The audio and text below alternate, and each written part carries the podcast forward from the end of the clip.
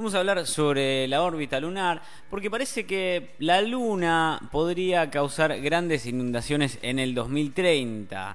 Así por lo menos lo dice mm, eh, Raúl Estrada, ¿no? Una futura subida del nivel del mar en las costas de Estados Unidos podría deberse no solo al cambio climático, sino también a ciertos vaivenes en la órbita de la luna, de acuerdo a un nuevo estudio publicado en Life Science. Las subidas en el nivel del mar traen como consecuencia inundaciones que en ciertos lugares ocurren con frecuencia de dos a tres veces por mes. Sin embargo, esto podría aumentar a más de una decena para la siguiente década debido a la acción que ejerce la órbita de la Luna. Según el estudio, el siguiente ciclo en el cual el satélite generará aumento de mareas va a comenzar en 2030. Y si el nivel del mar sigue aumentando a causa del cambio climático, junto a la acción de la órbita lunar, las mareas podrían convertirse en un problema algo más que solo molesto.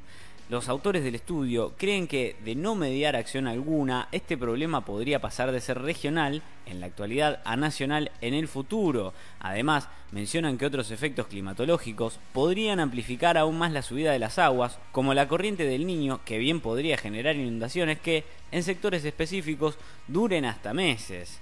Para los científicos es necesario que se considere este fenómeno hacia el futuro, sobre todo en términos de planificación urbana. La proyección es que estos eventos de mareas altas e inundaciones no se distribuyan a lo largo del año como ocurre en la actualidad, sino que se concentren todos en un poco en los meses, lo que podría afectar incluso a las economías locales.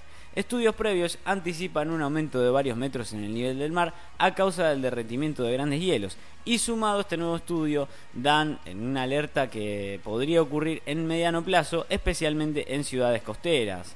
Así cerramos el informe de la órbita lunar que podría causar grandes inundaciones en 2030.